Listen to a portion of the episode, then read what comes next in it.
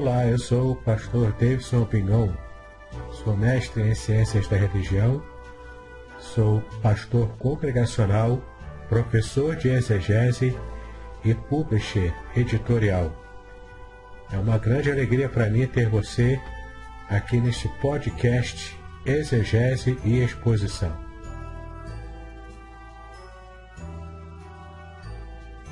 Participe! Sugira novos temas para que eu esteja tratando aqui nos podcasts.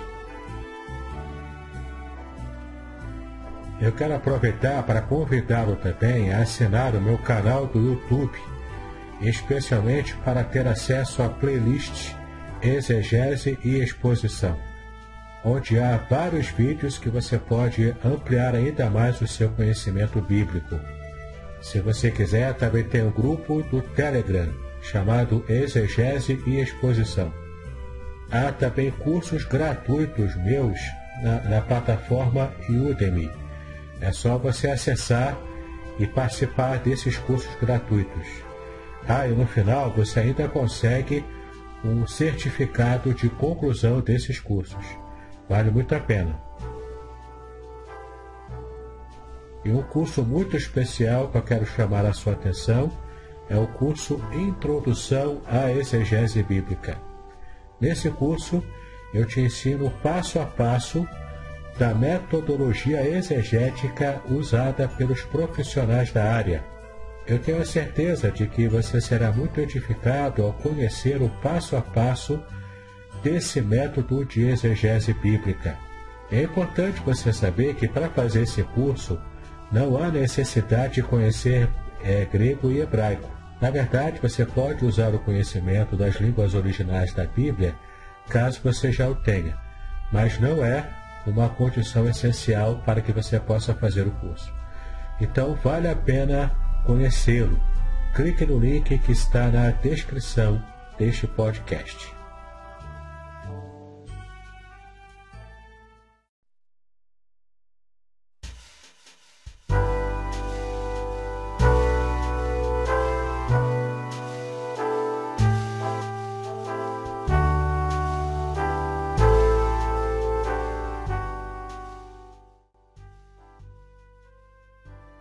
Queridos, por gentileza, se você é, ver alguém ali fora, por favor, traga-o aqui para que possamos começar a nossa palestra.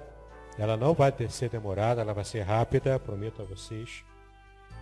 Mas é uma, uma aula rápida, eu tenho certeza que vai ser muito proveitosa para a sua vida. Então, se você deseja conhecer um pouco mais da palavra, Aproveite esse momento em que você vai ter um pouco mais de conhecimento de como ler e interpretar a palavra de Deus, tá bom? E como isso pode fazer toda a diferença na sua vida. Você já está vendo aí na tela o tema da nossa palestra, da nossa aula de hoje. A importância das línguas originais para o estudo da Bíblia. Nós vamos é, começar então a nossa aula de hoje com uma oração. Pai, nós agradecemos a Ti pela bênção e o privilégio que temos de estudar a Tua palavra. Fala conosco nessa manhã. Trata conosco, Pai, acerca do que precisamos entender acerca da Tua palavra. Daquilo que o Senhor quer nos mostrar, ó Deus, enquanto conhecimento para que possamos compreender de modo muito maior o texto do que a tua palavra diz. Então nos ajuda nessa manhã a compreendermos todos os mistérios que serão apresentados e revelados aqui. Que a tua graça seja sobre cada um de nós. Assim te agradecemos e pedimos em nome de Jesus, hoje e para todo o sempre. Amém e amém. Queridos, vamos então começar, para nós não, não estarmos gastando muito tempo. O próximo slide você vê um versículo que fala para a gente sobre uma necessidade vital, uma necessidade muito importante. Quando numa ocasião em que um homem, um eunuco é, de origem pagã, estava voltando de Jerusalém após as festas, ele então é, estava lendo o rolo de Isaías, o livro de Isaías. E por não ter conhecimento da verdade da palavra, ele estava então tendo dificuldade para entender o que estava escrito nesse rolo. Então Deus toca na vida de Filipe, um dos discípulos, e Filipe então é trasladado por Deus para estar no caminho exatamente na hora em que aquele homem estava passando. Então, ele se apresenta no carro puxado por cavalos em que aquele eunuco estava na sua viagem, estava viajando. Então ele pergunta para aquele homem: Você entende o que você lê? Entendes tu o que lês? Por que, que ele perguntou aquilo? Por causa de uma necessidade que todo ser humano tem. A necessidade de interpretar a necessidade de entender aquilo que lê. Infelizmente, nós vivemos hoje em uma época em que existe uma coisa chamada analfabetismo funcional. Aqui no Brasil, isso infelizmente ainda é muito comum. Onde nós temos uma gama muito grande de pessoas que sabem ler, sabem escrever, fato está escrito no texto. Na internet você vê muito isso. Quando você coloca, por exemplo, eu coloco a propaganda dessa palestra no Facebook. Então na propaganda já está o dia, o local, a hora, o endereço, o tipo de palestra. Aí sempre vai ter alguém que vai perguntar, é onde que é? Mas está ali na imagem. Qual local é? Qual hora é? Qual é a palestra? Ela é de graça ou não é? E já está tudo ali naquele texto visual. As pessoas veem, as pessoas leem, mas não entendem o que leem. Isso é muito comum, infelizmente, aqui no Brasil. E esse analfabetismo funcional, ele também atrapalha na hora de você ler o texto da Bíblia. Especialmente se a Bíblia que você usa é numa versão, um pouco, uma linguagem um pouco mais antiga, um pouco mais arcaica, como é o caso da Almeida, revista e corrigida. Que é, inclusive, o texto que eu, que eu li hoje aqui, né? Que eu tenho lido hoje aqui. Esse é um texto com uma, uma linguagem na língua portuguesa um pouco mais arcaica. Então, você pode ter um pouco mais de dificuldade para entender o modo como o texto se apresenta ali nessa versão. E alguns, por causa dessa dificuldade, têm buscado versões mais alternativas. Por que, que existe tanta diferença de versões? Ou você nunca perguntou, nunca ouviu alguém perguntar se a Bíblia é uma só, por que existem tantas versões? Hoje você vai entender o porquê. Tá? Mas vamos seguir aqui. Outro versículo que aparece no próximo slide é Mateus 22, versículo 29, que diz: Errais, não conhecendo as Escrituras e nem o poder de Deus. Aqui quem fala é Jesus quando os fariseus, por causa das controvérsias com os saduceus, sobre a questão da ressurreição, se haveria ressurreição ou não, se haveria casamento ou não após é, a partirem desse mundo, né? se haveria essa vida após a morte, e se nessa vida após a morte, caso haja, haveria casamento. Se aqueles que estão casados hoje permaneceriam casados na próxima vida. Jesus disse para eles, olha, vocês erram porque vocês não conhecem duas coisas. Erram porque não conhecem as Escrituras. Embora vocês é, arroguem sobre si o título de doutores da lei, vocês estão demonstrando que não conhecem a lei. Não conhecem as Escrituras. E vocês também erram porque não conhecem o poder de Deus. Não conhecem que Deus ele é poderoso para fazer o que Ele quiser. Ele pode fazer o milagre que Ele quiser. E vocês erram nessas duas categorias. Então temos que buscar a experiência com Deus, o poder de Deus. Sim, temos que buscar. Se negligenciamos a busca pelo poder de Deus, nós perdemos a real dimensão de quem Deus é e do que Ele pode fazer em nossa vida. Mas também erramos se negligenciamos o estudo da palavra. A gente vai errar nessas duas categorias que o texto quer dizer. Isso que disse foi Jesus. Certo? Outro texto no próximo slide, 2 Timóteo 2,15, que nós lemos hoje aqui. Nós já é, escutamos uma mensagem agora pela manhã sobre esse versículo. Procura apresentar-te a Deus, aprovado como obreiro, que não tente que se envergonhar, que maneja bem a palavra da verdade. O próximo slide, então, vai mostrar para a gente qual a necessidade. E aqui eu estou me referindo ao estudo também das línguas originais da Bíblia. Por que, que ela é tão importante? Você pode perguntar, ah, mas é tão difícil você falar de grego, falar de hebraico, falar de. É são umas línguas assim tão fora da casinha, tão fora da nossa realidade. Por que, que eu tenho que me esforçar para isso? Por que, que eu tenho que gastar tempo com isso?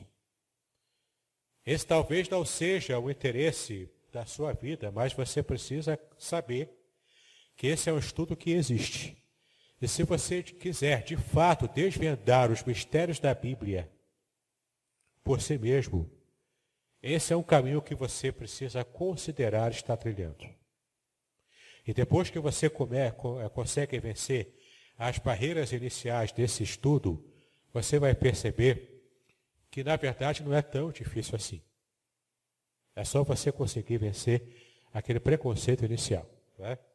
A abordagem dos assuntos relacionados aos idiomas originais da Bíblia pode despertar certa aversão para os que se envolvem com as escrituras sagradas. Considerando a Bíblia como única regra de fé e prática dos cristãos, é inegociável a prioridade de um estudo aprofundado dos seus escritos, principalmente na formação de teólogos.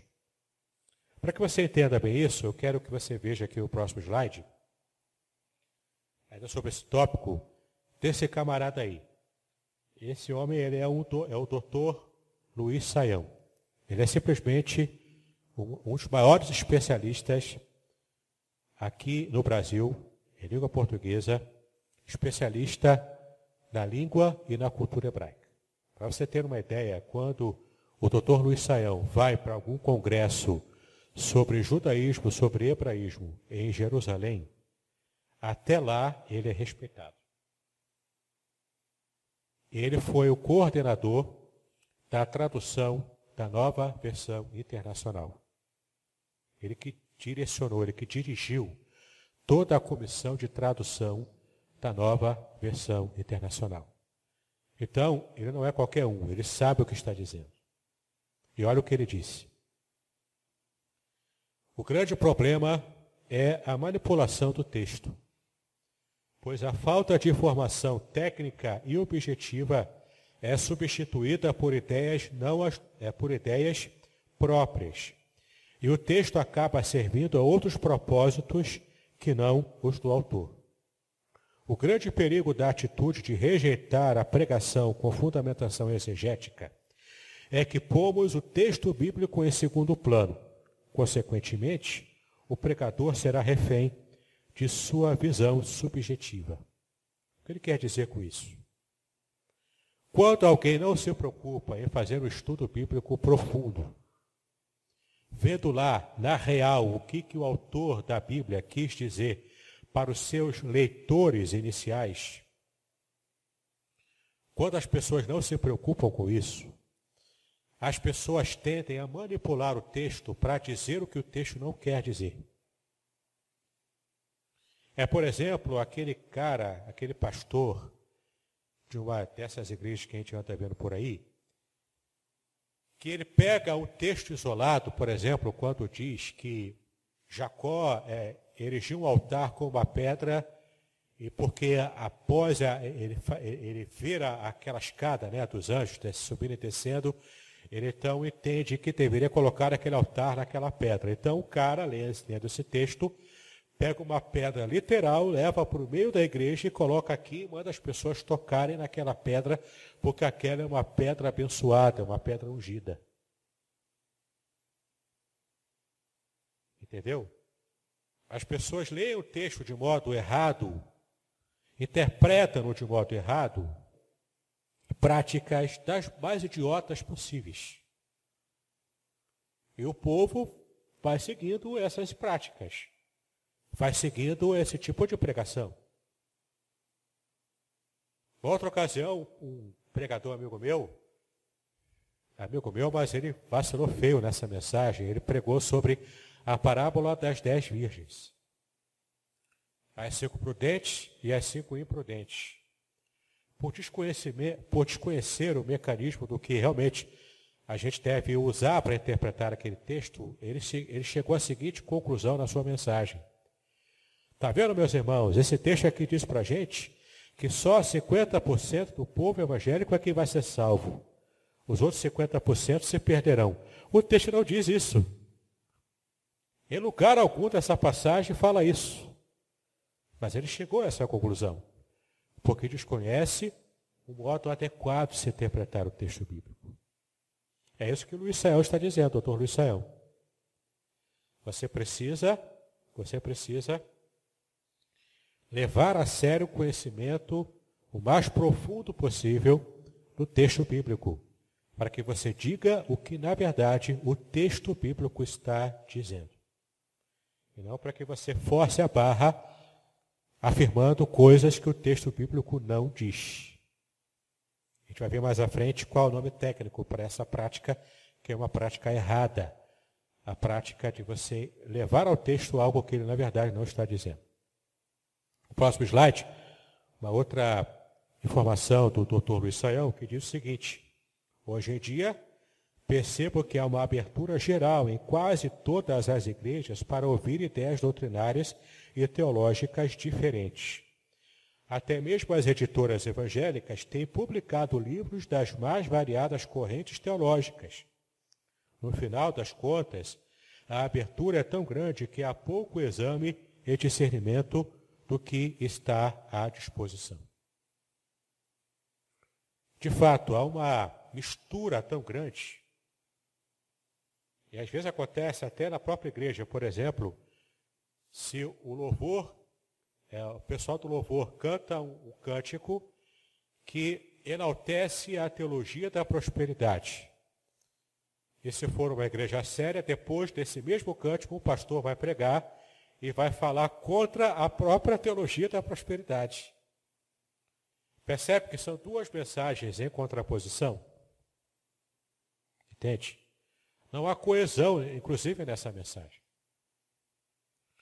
Então, a gente precisa entender que, embora haja essa bagunça generalizada no meio evangélico, ao menos o grupo, por menor que seja, precisa se aperceber da realidade, se aperceber da necessidade de um conhecimento bíblico sólido. Isso é coisa muito importante. Alguns podem achar chato, por exemplo, é, é, um grupo de, de, de, pessoas de uma palestra como essa pode querer sair porque ah, não interessa esse assunto. Mas, queridos, esse assunto é tão importante, como nós já vimos aqui em várias passagens bíblicas. Sem conhecimento da verdade, a nossa vida espiritual, a nossa vida cristã, pode sofrer corrosão, como a gangrena que nós vimos na mensagem que acabamos de ouvir hoje. No próximo slide você vai ver o que, que um grande reformador, o maior reformador, Martinho Lutero disse também sobre esse assunto. Martinho Lutero disse: se não houver ninguém que possa julgar se o pregador ou professor ensina corretamente, este pode muito bem interpretar a escritura do começo ao fim como quiser se não houver especialistas, mestres, doutores, que conheçam as Sagradas Escrituras em profundidade, qualquer um fala a bobagem que quiser e não vai ter quem se levante para consertar o erro. E muitas pessoas acham, ah, mas peraí, nós vivemos hoje numa época em que tem que aceitar de tudo. Não, ninguém está errado e ninguém está certo. É tudo um ponto de vista apenas. E você tem que respeitar a opinião do outro. Não pode dizer que o outro está errado. Espera lá. Em termos de Bíblia, em termos de doutrina, sim, há certo e há errado. Em termos do que a Bíblia ensina, há princípios que são bíblicos, que são aprovados por Deus, e há princípios que são errados, que são pecaminosos, que desagradam sim o coração de Deus. E a liderança da igreja vai errar se ela não prestar atenção para de fato enfatizar a sã doutrina. A igreja evangélica hoje, ela precisa resgatar o que se perdeu ao longo da sua história recente. Resgatar o apego pelas sãs escrituras. Resgatar o apego, o amor pela palavra de Deus. Você sabia que, por exemplo, apenas para ilustrar, o muçulmano não carrega o Alcorão debaixo do braço. Você sabia disso? Ele acha um desrespeito ao livro sagrado carregar o Alcorão debaixo do braço e deixa cair e faz de qualquer maneira. O Alcorão para o muçulmano não é desodorante. Mas para muito crente a Bíblia serve só como desodorante. Como se sobre as páginas dela fosse brotar um perfume, né? Que vai melhorar sua situação lá debaixo do braço. O muçulmano, sabe como é que ele carrega o Alcorão, o livro sagrado dele? Abraçado assim, ó, na frente do coração. O muçulmano carrega o Alcorão aqui, ó, no coração. Porque ele entende que ali estão as palavras reveladas por Alá a Maomé. Para ele aquilo é sagrado, ele defende o Alcorão como a sua própria vida. E você não pode dizer que, ah, eu não preciso ser assim com a Bíblia. Precisa. Porque a Bíblia mesmo diz, escondi a tua palavra onde? Onde? No meu coração, para eu não pecar contra ti. E a palavra que aparece no original em hebraico ali, para esconder, o verbo esconder, é guardar como se fosse um cofre, guardar as sete chaves, é proteger. A gente anda tão, desleixado com a palavra de Deus. Em parte é por questões culturais aqui no Brasil.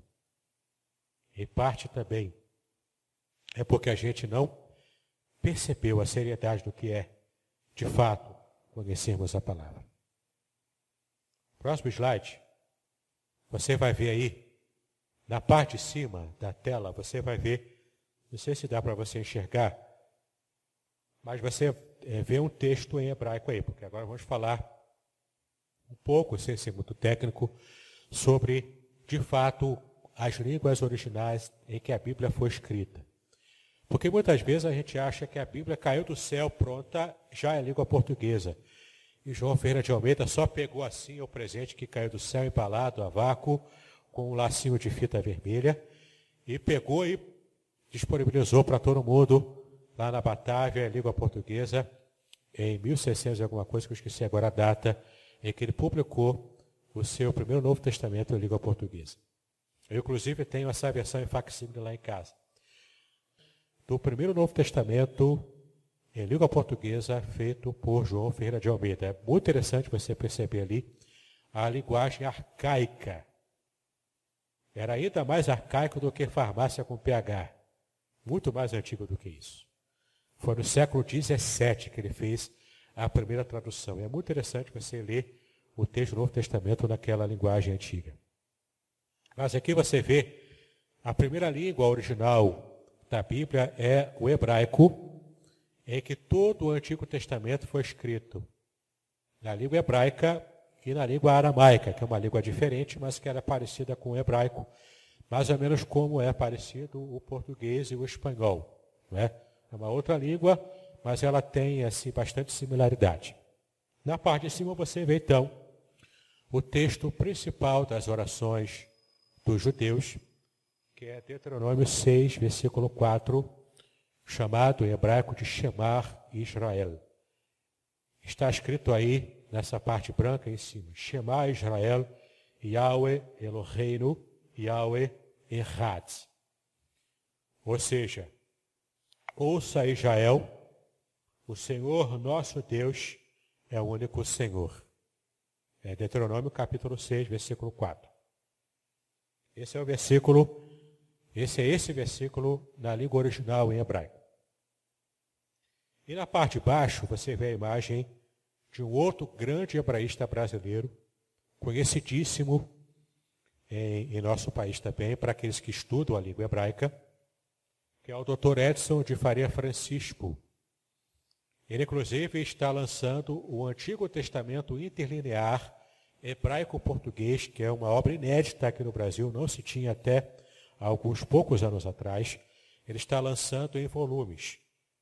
Ele já lançou o primeiro, o segundo e o terceiro volume.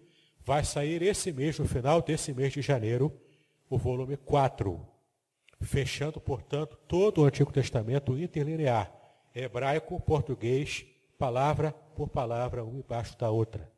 Já existe há algum tempo os interlineares grego-português, que a gente vai falar um pouco mais à frente sobre o grego. Mas o hebraico é obra inédita. Inclusive, nessa, no primeiro volume dessa obra, ele escreveu o seguinte sobre a língua hebraica. O hebraico é o idioma componente do grupo noroeste de uma família de línguas semíticas, cuja formação provavelmente se deu a partir da ocupação hebreia em Canaã, aqui na época de Josué. Né? O confronto com o idioma local semito-cananeu gradativamente resultou em uma mescla cujo produto teria sido então a língua hebraica. Ou seja, a língua hebraica ela foi se desenvolvendo ao longo de vários anos. Ela começa lá com as, as línguas antigas chamadas de acadiano, que foram se misturando com os outros povos, né, após a Torre de Babel, com as várias línguas né, que surgiram dali. Então houve misturas entre vários povos. Então, existia a língua acadiana, que era a língua acádica, que foi se evoluindo.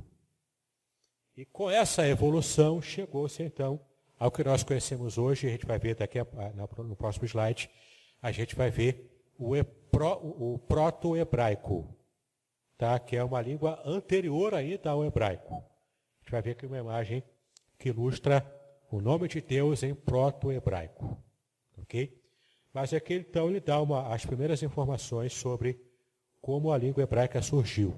Ok? É bem interessante se você gosta de acompanhar essa, essa informação. No próximo slide, então, você vê na parte de cima uma imagem ilustrativa do texto em hebraico, como ele é produzido hoje nas Bíblias é, impressas. Né?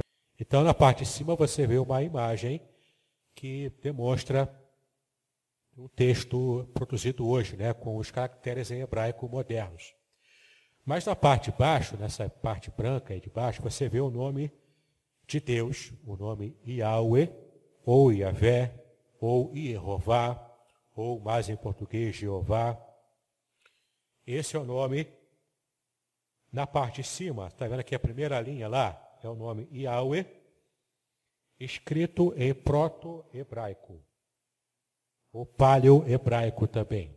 Ok? Também, tanto proto-hebraico quanto paleo-hebraico são é, termos adequados.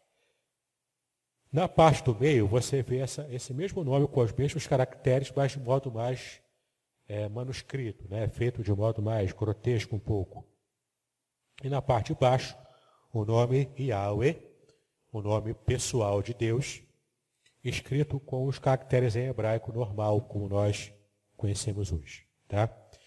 Se você tem interesse nesse, em conhecer os nomes de Deus em hebraico, hoje, às 22 horas, é, estreará no meu canal do YouTube uma série de estudos de 15 minutos cada um, aproximadamente. Alguns outros com 20 minutos, assim, mas em geral 15 minutos cada estudo, de sete estudos, cada estudo um domingo, às 22 horas. Vai estrear hoje o primeiro, o primeiro episódio desse estudo, onde eu falo sobre os nomes de Deus em hebraico. Esse aqui vai aparecer também, só que como estudo é só em áudio, não vai aparecer a imagem. Mas você vai ver ali como é como são os nomes de Deus que, que aparecem na Bíblia Sagrada, na Bíblia Hebraica. Tá? É um estudo muito interessante. Você vai aprender bastante coisa sobre o nome de Deus. Mas olha só. Apesar do alfabeto hebraico ser proveniente da escrita aramaica, não se deve ignorar a formação de sua escrita paleo-hebraica. De todo o texto do Antigo Testamento, apenas algumas pequenas seções não foram escritas em hebraico, e sim em aramaico. Então as passagens são essas aí. Jeremias 10, versículo 11, Daniel 2, versículo 4 a, a 7, 28, Esdras 4, versículo 8 a 6, versículo 18, e Esdras 7, de 12 a 26. Originalmente não foi escrito em hebraico, que era a língua religiosa, padrão, a língua clássica, mas foi escrito em aramaico, que é esse, essa língua próxima ao hebraico, mas um pouco mais popular. No próximo slide, você vai vendo uma outra frase do Dr. Luiz Saião. Ele destaca algumas características particulares da língua hebraica. Você vai ver é, como essa língua ela tem valor para aquele que estuda e percebe um pouco do que Deus quis se revelar no Antigo Testamento com essa língua. No caso do hebraico, uma característica interessante da língua é a sua concisão. A antiga língua, a antiga língua dos hebreus usava poucas palavras para dizer muito. Os verbos de ligação são dispensados. Os pronomes pessoais estão embutidos na maioria das formas verbais, e algumas preposições e sufixos de posse aparecem anexadas aos substantivos. De fato, quem estuda um pouco a língua hebraica percebe que ela vai aglutinando. A raiz de uma palavra pequena vai, vai recebendo acréscimo e vai ficando gigante. Ué, mas isso é concisão? É. Porque você junta em uma única palavra, às vezes, uma ideia de uma frase inteira. É bem interessante quando você começa a conhecer um pouco da língua hebraica. Além do que, a principal característica dela é que ela é escrita da direita para a esquerda. Começa a leitura aqui, é a capa da frente. Na Bíblia hebraica, você começa por aqui. Você vai virando dessa, dessa direção. Porque ela é toda de trás para frente. Inclusive a leitura é da direita para a esquerda, e não da esquerda para a direita, como é em nossa língua portuguesa. Né? Então isso assusta um pouco para quem começa o estudo da língua hebraica, mas quando você consegue vencer, você consegue perceber como é rico o estudo dessa língua. Além do hebraico e do aramaico, a Bíblia também foi escrita, uma outra língua original da Bíblia, foi o grego, chamado de grego koiné. E aqui nessa imagem, no próximo slide, se você puder ver aí, no próximo slide você vai ver que a, a, essa imagem que aparece aí é uma, é uma frase em grego, de um versículo que você conhece bem. Em grego está escrito o seguinte: Rho Theos HP Estin. Essa frase aqui é aquela famosa que nós conhecemos da Bíblia, que diz o seguinte: Deus é amor. Rho Theos, ou Deus, HP Estin. Estin é o verbo ser em grego, HP, amor. Então Deus é amor em grego, é assim que se fala. Rho Theos, Agape este. Bom? O grego koine, que é, é a língua que Deus escolheu para se revelar a nós no Novo Testamento, tem as suas origens na família linguística comumente chamada de indo-europeia, difundida a partir da Índia e alcançando a Europa Ocidental. O grego é o idioma falado pelos gregos, que se autodenominavam helenos e ao seu idioma helênico. Eles habitavam na região atualmente conhecida como a Grécia. Ok? Então, desde a época do período entre o Antigo Testamento e o Novo Testamento, que é chamado de período intertestamentário, antigamente se falava período interbíblico, mas não é adequado porque interbíblico quer dizer entre as Bíblias, né? E o Antigo Testamento e o Novo Testamento é uma Bíblia só. Então, o mais adequado se falar é período intertestamentário, que é aquele período histórico entre o Antigo o final do Antigo Testamento e o início do Novo Testamento. É importante você conhecer a história desse período para que você entenda o que aconteceu entre o final do profeta Malaquias e o início de Mateus, quando ele revela o nascimento do Senhor Jesus Cristo. Né? Tem um abismo ali histórico e cultural que você precisa conhecer para que você entenda bem essa ponte. No próximo slide, você vai ver que a palavra koine, aplicada ao grego, significa comum. O grego koine foi o, não era o grego clássico, aquele grego elaborado, né? como, por exemplo, é o português de Luís de Camões, dos Lusíadas, né? Aquele português todo cheio de firulas, né? aquele português clássico da poesia antiga. Não é, não é isso, tá? O grego koine era o grego comum, falado pelo mercador, falado pelo vendedor de feira. Era o grego comum falado pelas pessoas. Foi essa a língua que Deus escolheu para se revelar e mostrar o Novo Testamento, o próprio ministério de Cristo e a mensagem do Senhor Jesus, tá? Por que isso? Com as conquistas de Alexandre o Grande, o grego foi alcançando o status de língua universal da época. E mesmo depois com o Império Romano, que o povo falava latim, o grego ainda era conhecido, ainda era falado, e a cultura grega ainda era predominante. Então você percebe aqui o porquê que Deus escolheu o grego para se revelar à humanidade. Tá? Essas duas amostragens do grego koine aparecem no Novo Testamento. Por exemplo, Apocalipse foi um grego mais escorreito, assim, um grego mais, mais popular, ainda mais popular, né? E Lucas tinha um grego koine, mas um grego um pouco mais elitizado, digamos assim. No próximo slide, você vai ver aí que o conhecimento do grego helenístico, aquele grego utilizado no Novo Testamento, também tinha umas, algumas propriedades importantes. Quais são essas propriedades? Uma coisa chamada hebraísmo. E às vezes a gente tem muita dificuldade para entender algumas, algumas passagens da Bíblia, porque a gente não entende o que é o hebraísmo. O que é o hebraísmo? É uma forma característica da língua hebraica se expressar. Em qualquer língua existe esses regionalismos, essas expressões idiomáticas. Em outras palavras, essa forma de se falar. Em português, quando eu digo, ah, fulano deu um tiro no pé, é uma figura de linguagem, é uma forma de expressão. Não quer dizer que literalmente ele pegou um revólver e atirou no próprio pé. Quer dizer que ele fez alguma coisa que trouxe retrocesso para a própria vida dele. Outro tipo de, de linguagem que a gente usa muito é, é fulano está pisando em ovos, né? Ele está com muito cuidado, porque a situação que ele está ele tendo que lidar é muito melindrosa. No hebraico também existem formas específicas de expressão idiomática. Em qualquer língua tem, inclusive no hebraico antigo. Então, embora a fala e a escrita do Novo Testamento tenha sido em grego, a cabeça era judaica. O modo de pensar era judaico. Por isso que se usa mesmo em grego adaptações dessas expressões idiomáticas. Um exemplo, quando Jesus disse, é verdade, é verdade, vos digo. Mas o fato é que ele está repetindo duas vezes, na verdade, na verdade. O é verdade, é verdade. Isso é uma forma hebraica de enfatizar. De dar o que nós conhecemos em língua portuguesa de grau superlativo.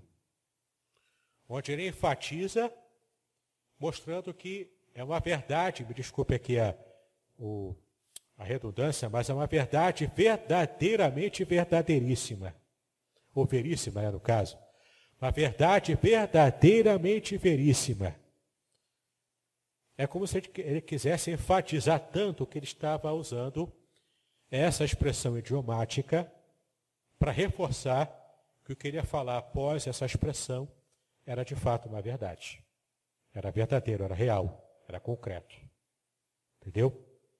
Então, isso é o hebraísmo. E às vezes a gente se depara com o hebraísmo na Bíblia e não percebe que aquilo é só uma figura de linguagem. E a gente desconhece o que de fato quer dizer nas entrelinhas do que está colocado no texto bíblico. Então, o estudo dos hebraísmos é um estudo muito importante que nós precisamos fazer.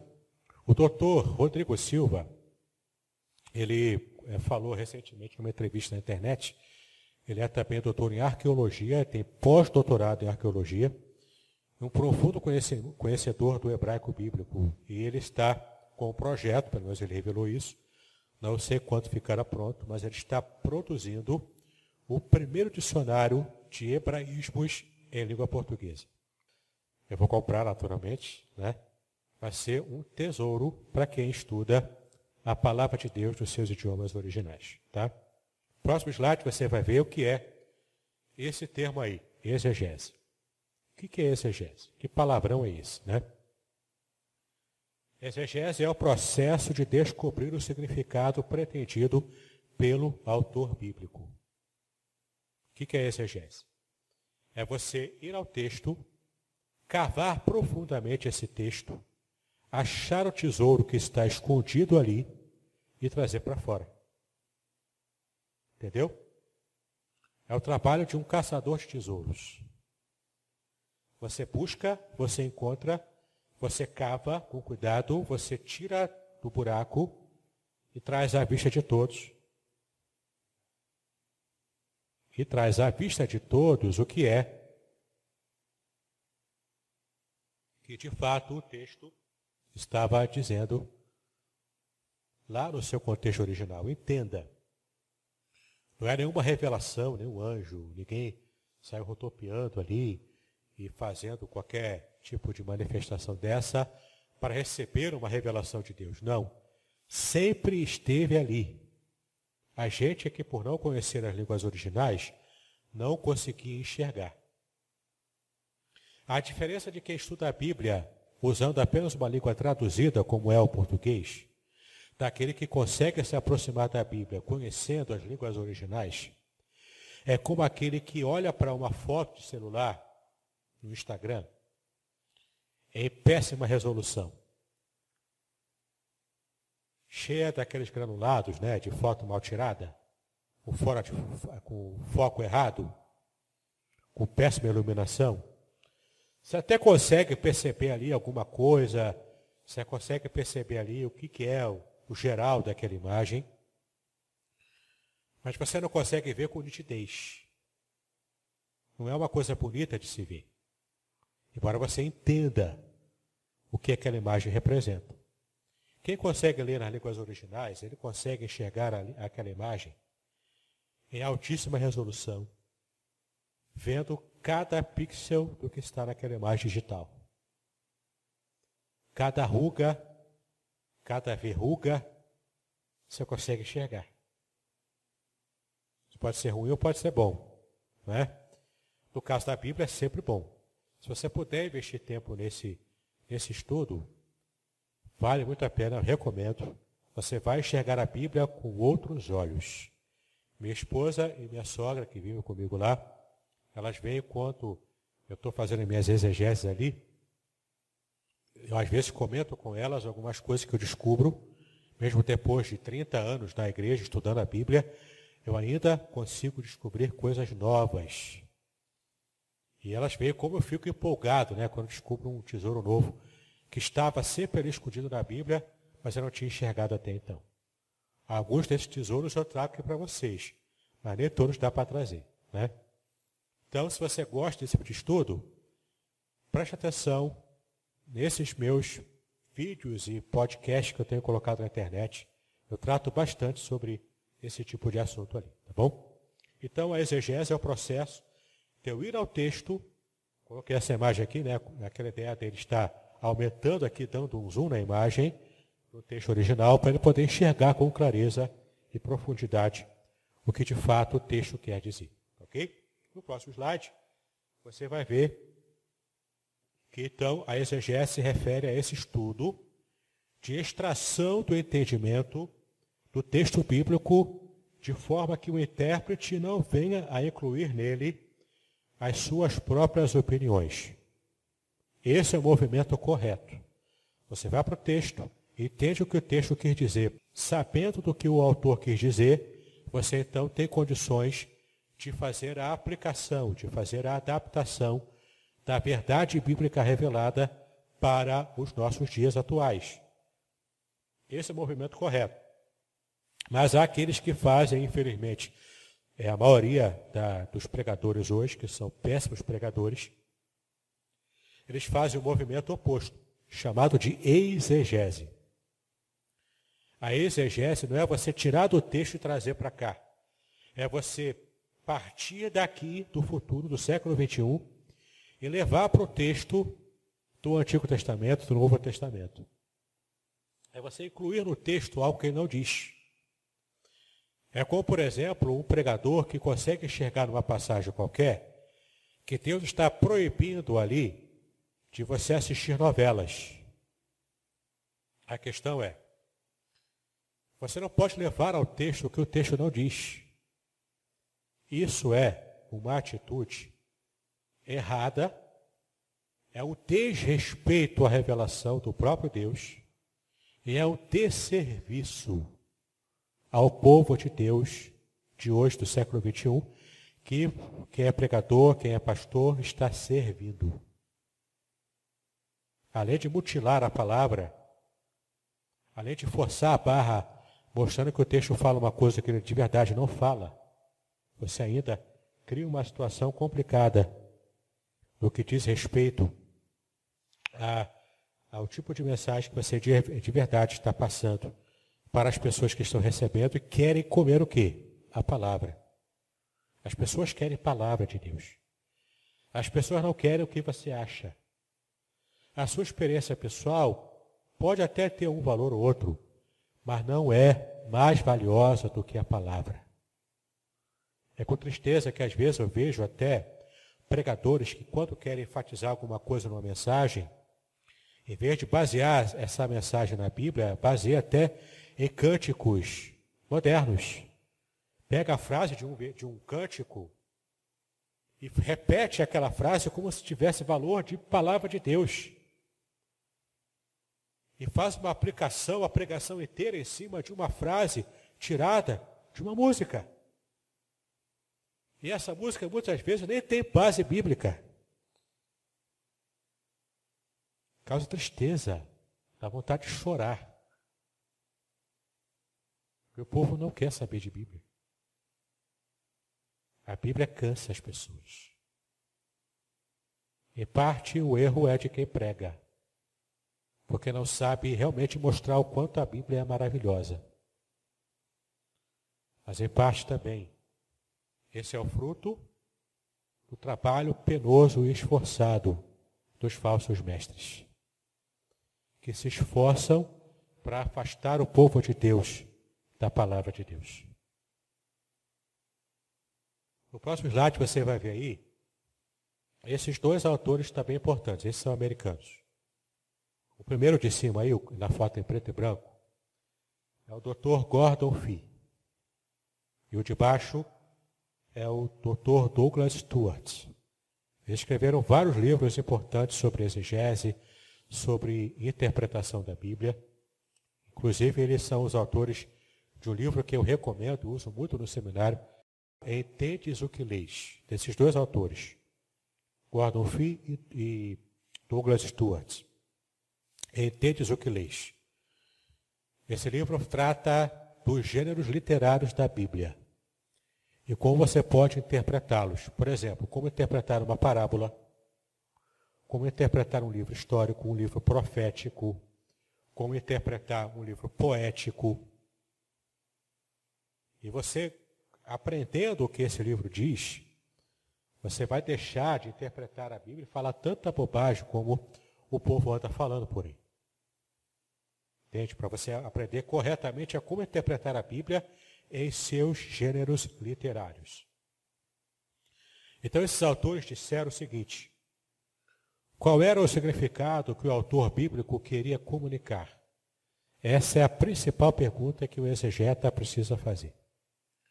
Qual era o significado que o autor bíblico queria comunicar?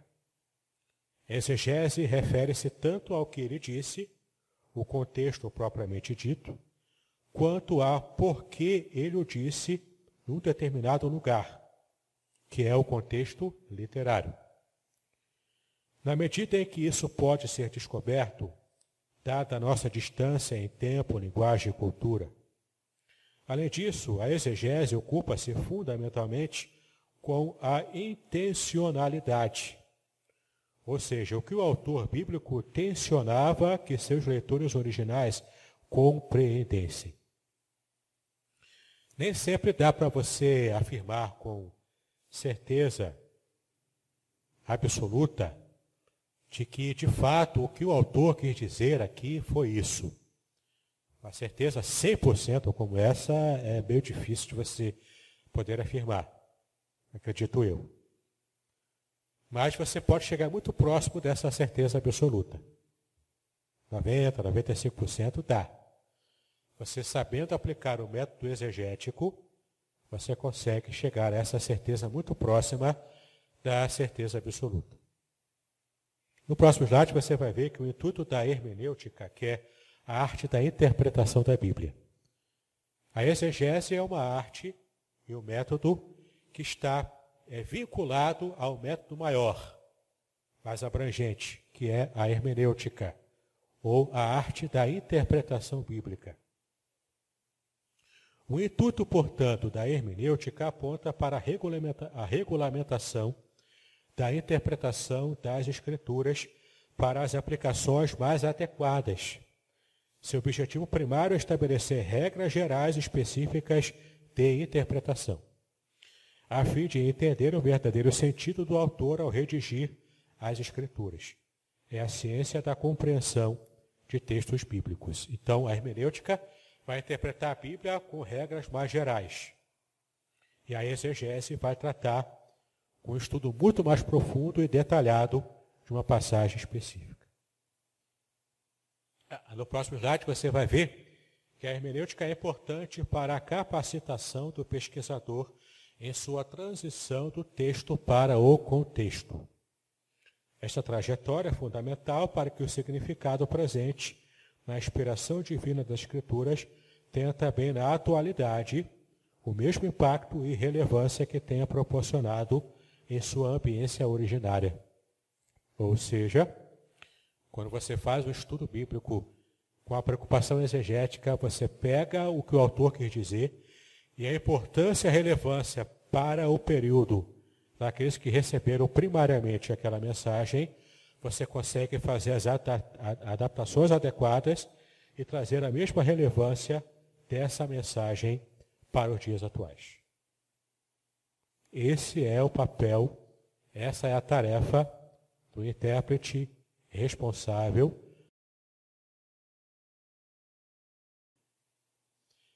Já estamos chegando na parte final dessa nossa aula. Graças a Deus, né? Dá uma glória a Deus aí, né? A gente está chegando na parte final eu quero mostrar para vocês como é que se faz, de modo prático, uma rápida exegese na verdade, não é uma exegese completa que eu vou fazer aqui. É apenas um exemplo de como uma exegese bem feita, ela te ajuda, inclusive no objetivo prático de adoração e de reconhecimento de Jesus como Messias de Israel. No próximo slide você vai ver essa passagem bíblica conhecida em todo Natal nós lemos essa passagem. Recentemente, no último Natal, provavelmente você ouviu essa mensagem aqui, em alguma pregação, ou então você ouviu na internet, enfim. Isaías 7,14.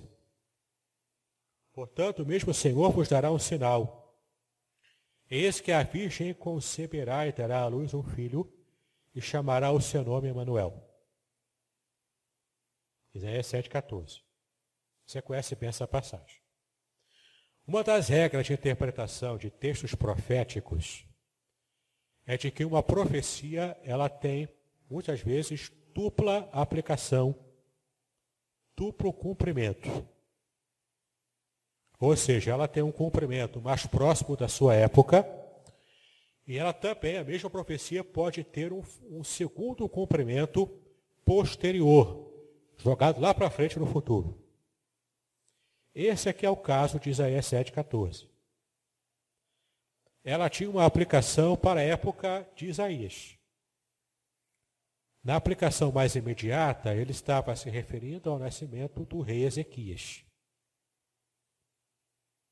Entende? Então, esse menino que iria nascer seria Isaías 9, na, na verdade, 9, versículo 6, que é o mesmo contexto desse aqui, de 7, 14. Era o rei Ezequias. E lá em 9, 6, quando diz que o menino, é, o menino nasceu, né? E o seu reino será, né? Será é, Deus forte, Pai eterno. Ali era uma linguagem figurada aplicada primeiro a Ezequias.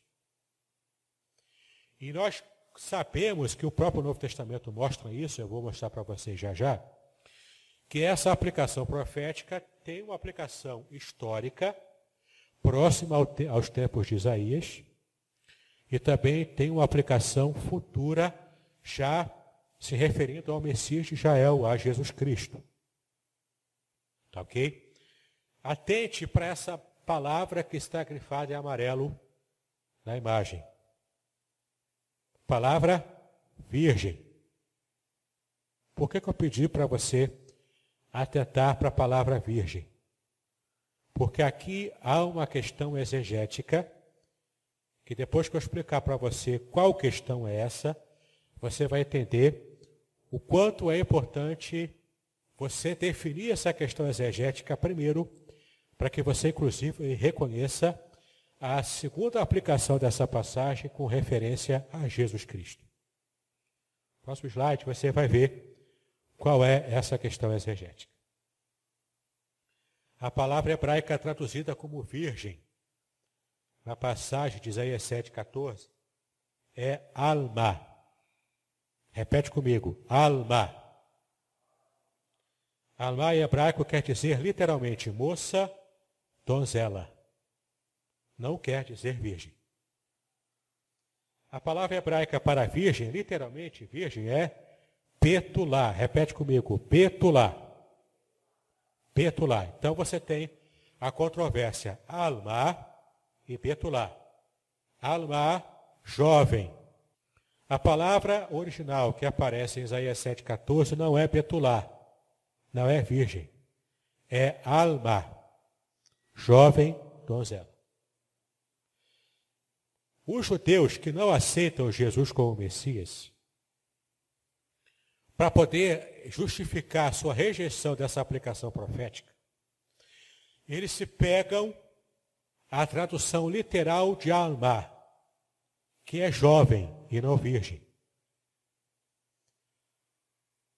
Essa é uma questão que não tem respaldo no próprio versículo. Porque o versículo diz que Deus daria um sinal. Que sinal é esse? Se fosse pela interpretação judaica, que rejeita a Cristo como Messias, o sinal seria que uma jovem, uma donzela, daria luz a um filho. Um sinal é um milagre. A palavra od em hebraico, que é um milagre, algo que é fora do normal. Que milagre seria? Que sinal seria? Característico. Característico de um milagre de Deus, né? Se uma jovem fica grávida de modo natural e ter à luz a um filho de modo natural. Que coisa extraordinária é essa? Está dando normalidade. Quantas jovens no mundo deram a luz a filhos? Milhões, bilhões, trilhões, sei lá. Sei lá. Acho que a única exceção aqui é a mulher que dá a luz a um filho que já passou da juventude. Sara de Abraão, né, era um exemplo disso. Mas, a não ser essas exceções, que não são tão exceções assim, especialmente hoje em dia, com a medicina moderna né, muito evoluída, mas, em geral, mulheres jovens se casavam cedo e davam à luz cedo a crianças. Era normal. Não tinha nada de anormal nisso. Por isso que a melhor interpretação não é essa, a literal. Às vezes, na passagem bíblica, você precisa entender o que o autor quis dizer em todo o contexto, não para analisar apenas uma palavra isolada em uma frase. Aí você vai ver como que isso acontece. Na cultura judaica antiga, quando se usava a palavra alma, que é jovem ou donzela, naquela cultura já estava nas entrelinhas que ela era virgem. Mesmo que não use a palavra betular. Mas já estava meio que subentendido que ela era virgem. Era uma questão cultural da época. Então, nos próximos slides, você vai entender por que, que Mateus, no capítulo 1, no versículo 23, ele traduziu como virgem. E é assim que está no original em grego. Porque existe uma versão grega do Antigo Testamento chamada Septuaginta.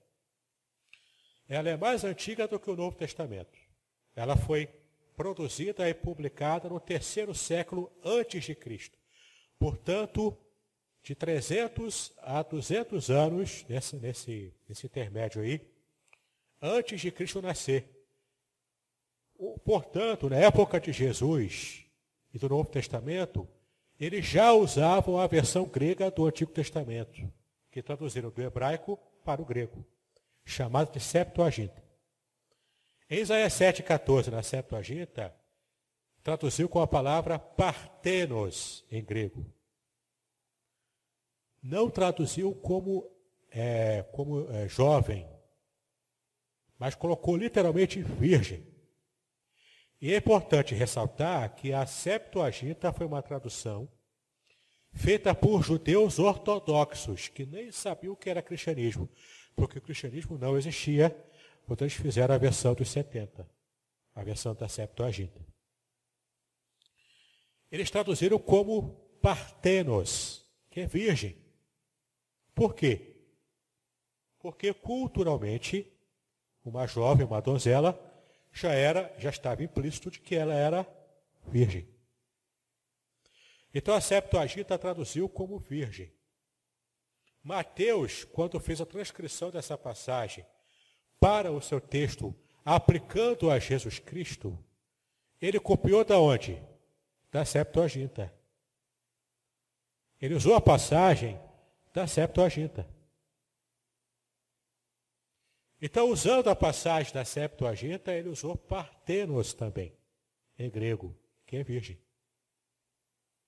Então percebe que Mateus ele fez a ponte, resolvendo a questão da, da interpretação antiga dessa controvérsia Alma. Ele resolve a questão, traz para o Novo Testamento, aplicando no seu contexto de aplicação profética posterior disse: Olha só, se referia sim a Ezequias, mas também se refere ao Messias, a Jesus, que já está conosco, e o sinal aconteceu. A Virgem deu à luz ao filho.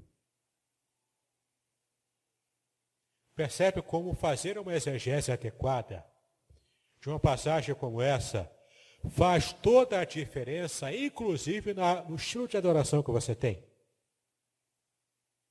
falando em adoração, aqueles que estão me ouvindo aí, que estão envolvidos com louvor, com ministração de louvor, pelo amor de Deus, não diga que queremos ver a Shekinah de Deus. Shekinah não está na Bíblia. Shekinah, a palavra hebraica, sim, mas ela é posterior à Bíblia, ela é parte da tradição esotérica do judaísmo. Não tem nada a ver com Bíblia. A palavra hebraica para glória de Deus é kavut. Kavut é glória, não é Shekinah. Shekinah é presença. E Shekinah não está na Bíblia. Próxima vez que você ouvir alguém ministrando louvor e falar em Shekinah, com muito jeitinho, Ó, meu irmão, Shekinah não está na Bíblia, cara. Entendeu? A palavra certa é kavut. Ok? Bom, então eu já trouxe para vocês aqui esse exemplo, eu quero apenas terminar com esse último slide agora, porque o nosso horário já está avançado. Outra observação notável de Isaías 7,14 é o nome Emanuel, que em hebraico se pronuncia Immanuel. I com I. Immanuel. Que significa Deus está conosco. O está eu coloquei aqui entre colchetes. Por quê?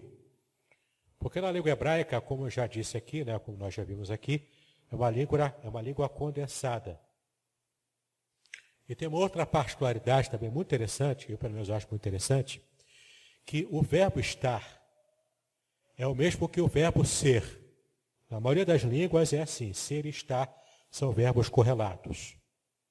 Até no inglês é assim. No português que é diferente, né? Mas no inglês é o verbo to be, ser ou estar. No hebraico também. No hebraico é o verbo raiar. É o verbo ser ou estar. Muitos substantivos em hebraico, eles são derivados de uma raiz. E muitas vezes essa raiz é um verbo. O verbo ser ou estar, o verbo raiar, deu origem ao nome de Yahweh. É o nome de Yahweh no hebraico. E por respeito ao nome de Yahweh, para não dizer o nome de Deus em vão, o judeu não usa, pelo menos o judeu ortodoxo. O judeu hoje, moderno, lá nos jornais, internet, você vê o verbo ser ou estar colocado lá. Mas ele suprimia o verbo ser ou estar, porque era a raiz do nome de Deus. Isso é real, isso é real. Em respeito ao nome de Deus, eles não usavam o verbo ser ou estar. Então eles colocavam simplesmente Deus conosco e o estar conosco, o estar, né, do, que é esse verbo de ligação, estava subentendido. Que é para não usar o, o verbo raiar, que era a raiz do nome de Deus. Então, Emmanuel quer dizer Imanu, que é conosco. El é um dos nomes hebraicos de Deus que você vai ouvir hoje no podcast às 22 horas. El ou El. É uma das formas de você dizer o nome, é, dizer Deus, né, em hebraico. E o está está subentendido. Então, Deus está conosco. Isso significa Emmanuel. E quando ele é aplicado a Jesus Cristo, seu nome será Jesus Cristo, seu nome será Emmanuel, porque é Deus está conosco. Isso quer dizer o quê? O próprio Deus encarnado está habitando conosco, literalmente, na pessoa do Filho. Entende? Qualquer um que diz aí que Jesus não é Deus, vai ter que me explicar, me convencer, usando a língua hebraica, o porquê que ele recebeu esse título se ele não era Deus. Percebe? O estudo das línguas originais, hebraico, aramaico e grego, ajuda a gente a desvendar mistérios resolver problemas textuais, compreender melhor a Bíblia, e a gente começa a enxergar a Bíblia de um modo como nunca enxergamos antes. Se você tem interesse nesse estudo, eu lancei em dezembro um curso bíblico sobre exegese introdutória pela internet. Você pode, se quiser, falar comigo. Acesse esse curso, assista às aulas. Você vai aprender coisas como essas que vão deixar você de cabelo em pé. Eu já tenho pouco cabelo, mas os poucos que eu tenho ficam em pé quando descubro verdades como essas. Né? Você que tem mais cabelo do que eu, se prepare, e vai ficar bastante arrepiado aí. Ok? Muito obrigado pela sua paciência, pela sua atenção. Desculpe se eu avancei muito no horário, mas espero que essa palestra tenha sido abençoadora para você, esclarecedora. E caso você tenha alguma pergunta, é só você me fazer, pode mandar por e-mail, fazer aqui mesmo ao vivo e a cores. Se você mandar pela internet, é bom que eu aproveito a sua pergunta para responder online e quem sabe, né, produz aí novos episódios também desses meus estudos e podcasts que eu tenho colocado na internet, tá bom?